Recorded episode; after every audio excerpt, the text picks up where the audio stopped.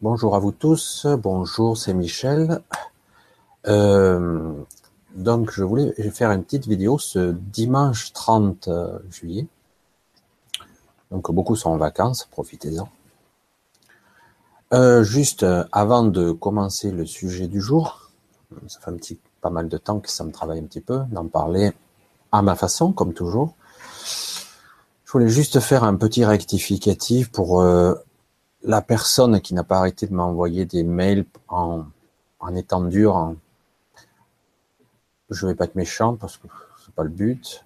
Euh, si cette personne avait vu les trois volets des, des NDE, EMI, enfin, qu'importe le terme, elle aurait su que personnellement j'ai vécu donc euh, ce genre d'histoire euh, en 89 et donc c'est un témoignage personnel je parle c'est vrai que je n'ai pas vécu les NDE classiques comme d'habitude. Voilà. Et puis et comme je l'ai précisé avec euh, Corinne qui avait fait une petite fait une petite conférence avec moi il n'y a pas qu'une seule forme de NDE et puis rien n'est acquis ici-bas, comme on dit, avec notre petite perception et nos petites limitations. Euh, nous sommes tous des chercheurs à essayer de comprendre, etc., etc.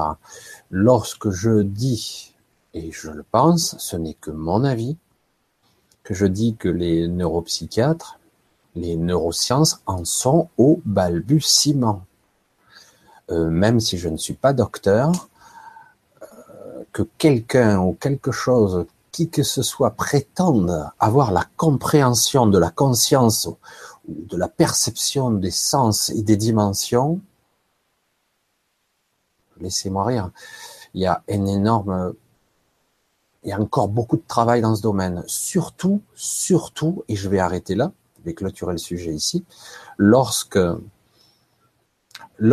une personne dit scientifique qui, qui cherche part du postulat que ce n'est pas possible.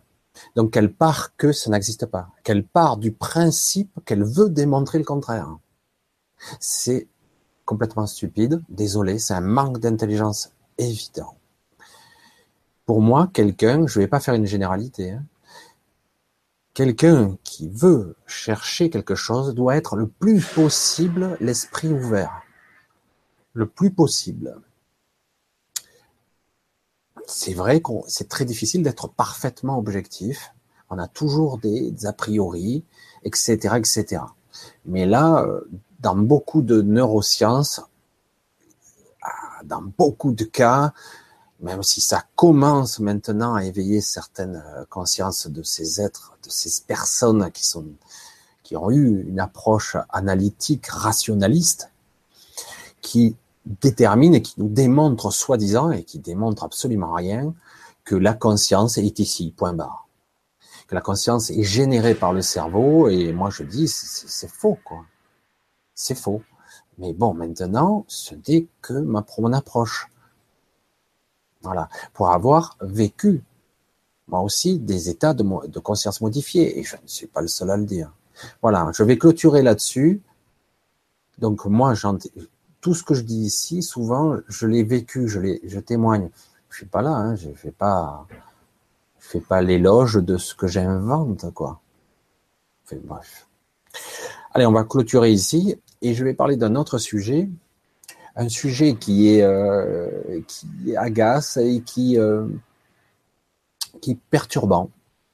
Soyons soyons clairs.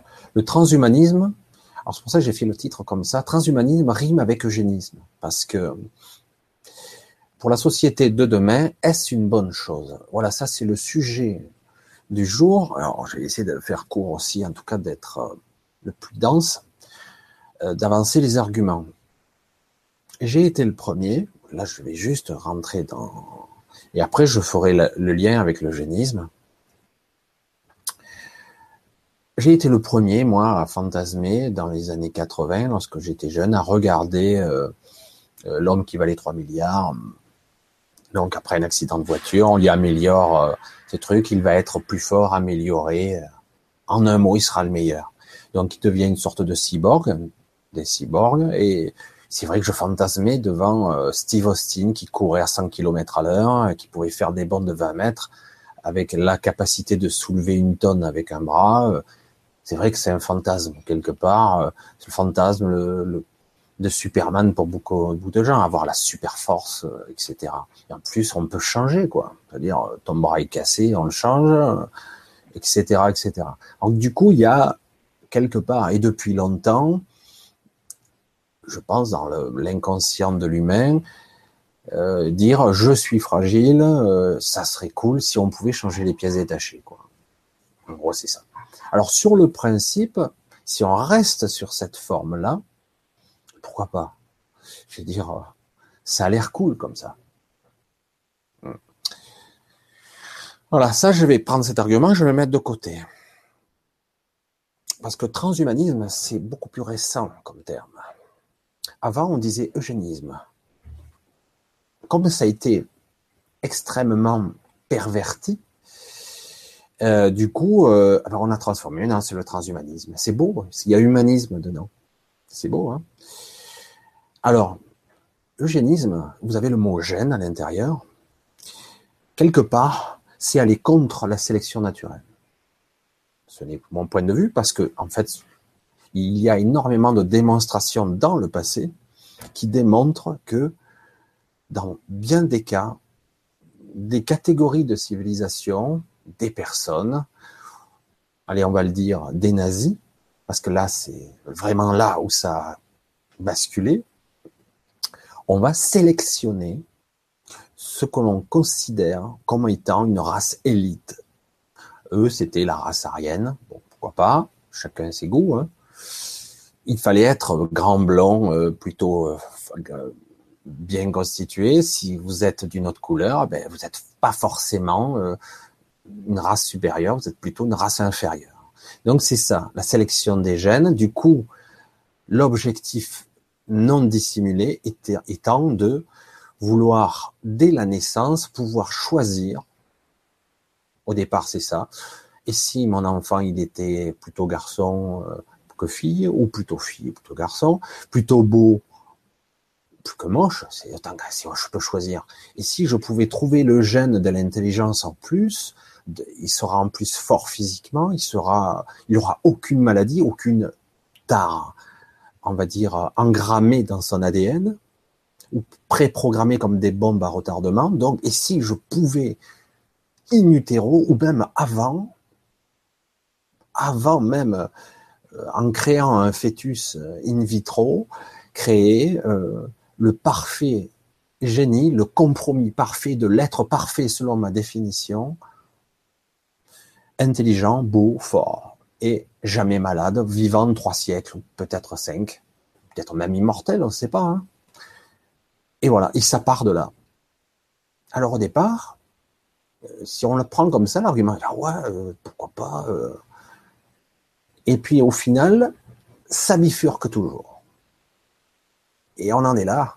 Aujourd'hui, on a appelé ça transhumanisme parce qu'il y a une sorte d'amalgame de plusieurs technologies, aussi bien la biologie moléculaire, la nanotechnologie, comme le cybertech, la cybertechnologie, le super cyborg qui serait à la fois modifié, et je vais dire le mot, ça y est, il sort optimisé, on y est, donc un être supérieur, Allez, on y revient. C'est pas de l'eugénisme, ça? Donc, ça veut dire qu'il y a des êtres inférieurs ou ce que nous sommes, nous sommes bâclés. Hein, donc, on va dire ce que nous sommes en tant qu'humains, c'est pas bien fait. Donc, il faut améliorer. Donc, créer des êtres optimisés avec des implants. Nous y allons encore. Des optimisateurs cérébrales avec un bloc mémoire supplémentaire, des capacités cognitives capables de raisonner hein, bien plus rapidement, euh, etc. Redéfinir ce qu'est l'intelligence. Donc quelqu'un avec des acuités, des perceptions sensorielles énormes, capable de zoomer, capable d'écouter à des kilomètres ou capable de percevoir des fréquences inaudibles d'habitude, etc., etc. Capable de régénération. Alors on mélange tout, transhumanisme. Donc il y a les gènes, la mutation et à la fois la cybernétique. Donc si on pouvait faire un amalgame, faire un être supérieur comme ça, voilà. Alors au départ, on se dit waouh, le fantasme, puisque quand même on est dans l'ère du super-héros en ce moment, on l'a à toutes les sauces.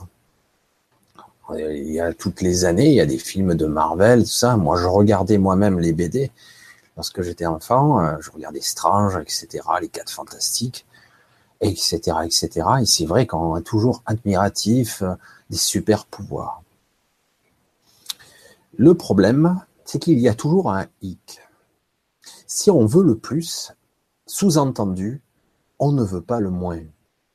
Car ce genre de choses, je vais le dire crûment, crée ce qu'on appelle crûment, pour ce genre d'individu, du déchet.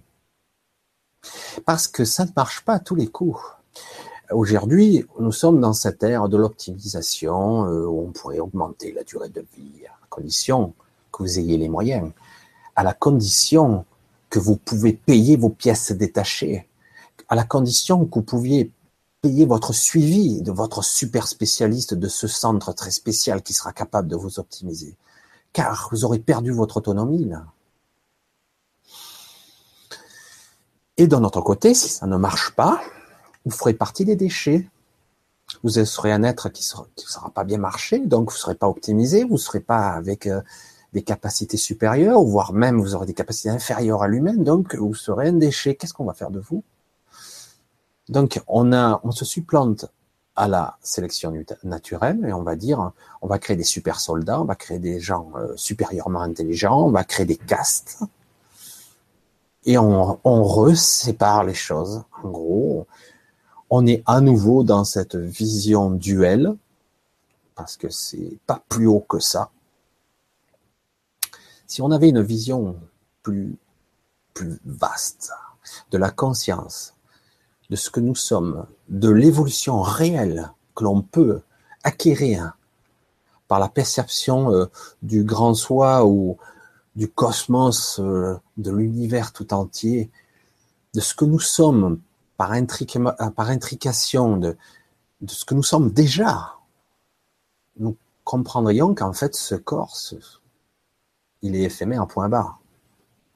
Mais non, on veut déjà optimiser ce corps, on veut déjà le faire évoluer, l'optimiser à un point où on serait des surhommes incroyables, pratiquement immortels, on pourra changer les pièces détachées, etc., etc. Et donc, on ne prend pas compte du modèle parce que c'est c'est immatériel, c'est intangible de la spiritualité au sens large. Je ne parle pas de dogme là. On n'en prend pas compte parce que ce n'est pas réel. Les encore, et là j'en reviens tout petit peu, je fais une petite jointure avec le début. Nos scientifiques se basent sur ce qu'ils voient et ce qu'ils peuvent démontrer quel que soit leur niveau d'intelligence et de culture, quel que soit leur système, ils vont se baser sur ce qu'ils peuvent démontrer plusieurs fois. Et c'est seulement là que ça existe. Ils pourront le montrer, le prouver. Le problème est, comme voulez-vous démontrer qu'un être est bien plus que ce qu'il paraît être Donc, on jette aux orties ce que nous sommes vraiment, au risque de créer une race d'individus qui sera modifiée, peut-être déconnectée même de sa partie euh, réelle. Je ne vais même pas employer le mot divin, etc. C'est pas la peine. Je vais juste dire, on va déconnecter l'être que nous sommes, c'est-à-dire bien plus vaste et bien plus grand de ce que, nous sommes, et donc, si on le déconnecte, eh ben, on perd notre humanité. Au sens noble du terme. J'ai entendu des termes incroyables. On parle de, de néo-darwinisme. Qu'est-ce que c'est que ça? Déjà, le darwinisme, excusez-moi, comment? Il n'y a aucune trace de ces évolutions expliquées dans le darwinisme. Aucune trace qui s'est passée car on passe d'un stade de l'évolution à l'autre. On nous montre de jolis dessins. Hein qu'on est sorti des océans, mais il n'y en a aucune trace. Il n'y en a aucune preuve des, des, des transferts lorsque une créature est, dans, est aquatique et qu'elle est, ah mais si, regardez, il y a cet animal, il y a cet animal, c'est celui-là. Celui-là, avant, il était ça. C'est absolument faux. Où est la preuve, là? Il n'y a pas de preuve réelle. Mais on nous a vendu que le darwinisme était acquis. Je dis pas que tout est faux, mais il y a un amalgame entre l'évolution qui peut être une évolution il y a des évolutions, des mutations, et il y a une adaptation. L'adaptation est à autre chose. Mais bon, ça, ce n'est que mon opinion, hein, etc. Mais bon, on le vend à des gens qui, moi j'allais dire à des enfants aujourd'hui qui sont dans les, on le vend comme acquis. Et donc on parle maintenant de néo-darwinisme qui pourrait donc créer une évolution par lui-même donc l'homme pourrait se créer sa propre évolution artificiellement. Voilà, créer le super-homme. L'armée, quelle armée n'a pas fantasmé sur ces super soldats Captain America, etc., etc. Et tout ça, c'est un fantasme qui date depuis toujours et ça doit déjà exister. Il existe des exosquelettes qui permettent d'optimiser je suis sûr qu'il existe des drogues qu'on emploie sur certains militaires pour les optimiser, les empêcher d'avoir soif, d'avoir faim ou d'être fatigués. Et ils le savent, hein. ça se paye tôt ou tard, ça. Alors oui, il peut y avoir des aspects super positifs. Ben ouais. Un jour, vous avez un accident de voiture, vous êtes amputé des deux jambes, on vous donne deux jambes qui fonctionnent, qui sont cohérentes, que vous, êtes capable de, sans parler de ressentir, de percevoir dans votre cortex, dans vos perceptions. Vous pouvez à nouveau marcher, être autonome. C'est fabuleux. Je ne vais pas être contre ça, c'est pas possible. Là où ça devient pervers, c'est quand on fait l'élitisme. On va faire une sélection naturelle. Toi, tu es un sous-être. Tu es un déchet. Toi, tu es super. Toi, lui, c'est un optimisé. C'est génial. Il faut être comme lui. Et du coup, on va dans une société de contrôle. Il n'y a plus rien qui sera naturel. On va créer des êtres artificiellement au niveau génétique et au niveau euh, cybernétique. On crée quelque chose qui aura une même structure, un même schéma de pensée, une sorte de modèle d'où on calquera euh, presque tout. Il y aura des petites différences ou une évolution de programme comme dans l'informatique, mais il y a un noyau central qui sera un modèle de structure qui sera commun à tous, qui sera artificiel. Et puis en plus, comme je le disais tout à l'heure, vous serez obligé, si vous êtes cybernétisé ou même des puces implantées, vous serez obligé d'avoir ou des updates, des mises à jour, ou des, remplacements de puces, des remplacements de pièces qui pourraient bien pas bien se passer. Et voire mieux, euh, il faudra peut-être euh, que ça soit, c'est pas peut-être, ça sera un gros business. Si vous n'avez pas les moyens, ben vous restez éclopé, éclopé quoi.